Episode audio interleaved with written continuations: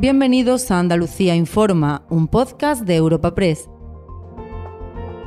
Hoy es 22 de febrero y estas son algunas de las informaciones más destacadas en nuestra agencia. Los agricultores andaluces superan las dos semanas de movilización con una marcha para bloquear accesos al puerto de Algeciras. Un día después de la tractorada que llegó hasta la sede del Ministerio de Agricultura en Madrid, la protesta promovida por Asaja, COA, UPA y cooperativas agroalimentarias ha reunido a más de 1.500 productores procedentes de toda la comunidad para dirigirse a pie hasta la entrada norte del puerto ajecireño, donde se han registrado incidentes con la policía. Los convocantes mantienen sus reservas ante el compromiso del ministro Luis Planas de exigir en Bruselas simplificar la burocracia de la PAC y abordar las cláusulas espejo, y exigen medidas concretas.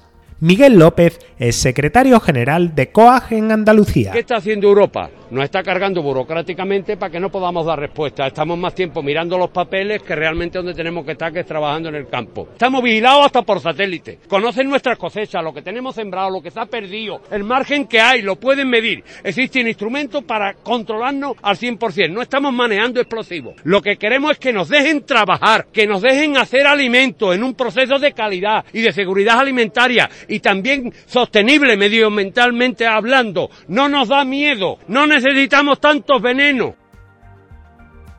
Sesión de control al gobierno en el Parlamento andaluz, marcada por las protestas agrarias, la negociación entre Junta y Gobierno en torno a Doñana y las medidas frente a la sequía y el asesinato de dos guardias civiles arrollados por una narcolancha en la localidad gaditana de Barbate.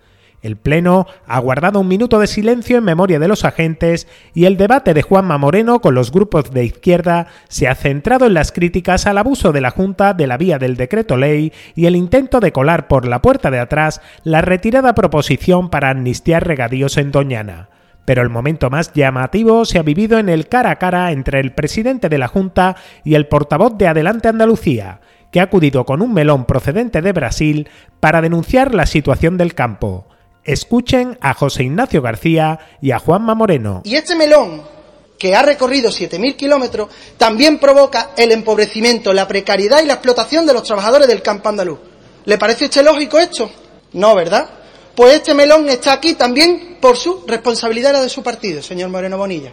Y en el Tratado de Libre Comercio vienen cláusulas claras, contundentes, nítidas, para evitar que productos que no cumplen los requisitos desde el punto de vista social y desde el punto de vista medioambiental no entren a competir en nuestra cadena de productos. ¿Y sabe usted quién incumple esa norma? Quien controla las fronteras del país. ¿Y quién controla las fronteras del país? Se llama Gobierno de España.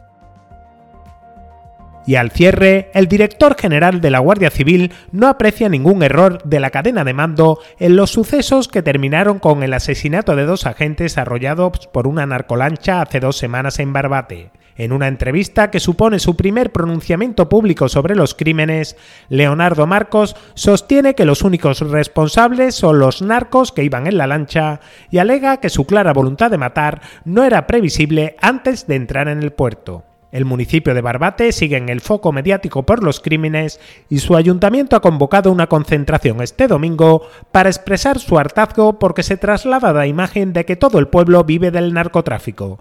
Miguel Molina es su alcalde. Barbate no, no vive todo el narcotráfico, como algunas personas quieren decir. Aquí no hay sensación de miedo, aquí no hay sensación de, que parece que estemos en Beirut eh, o en el Líbano. Aquí lo que hay es una sensación de tranquilidad, normalidad y de hartazgo ante una situación que es injusta totalmente, porque Barbate nosotros también nos sentimos un poco víctimas de la situación. Esto es como el ejemplo de que cuando van a tu casa, te roban, eh, te matan en tu casa y encima la culpa la tiene el casero, ¿no?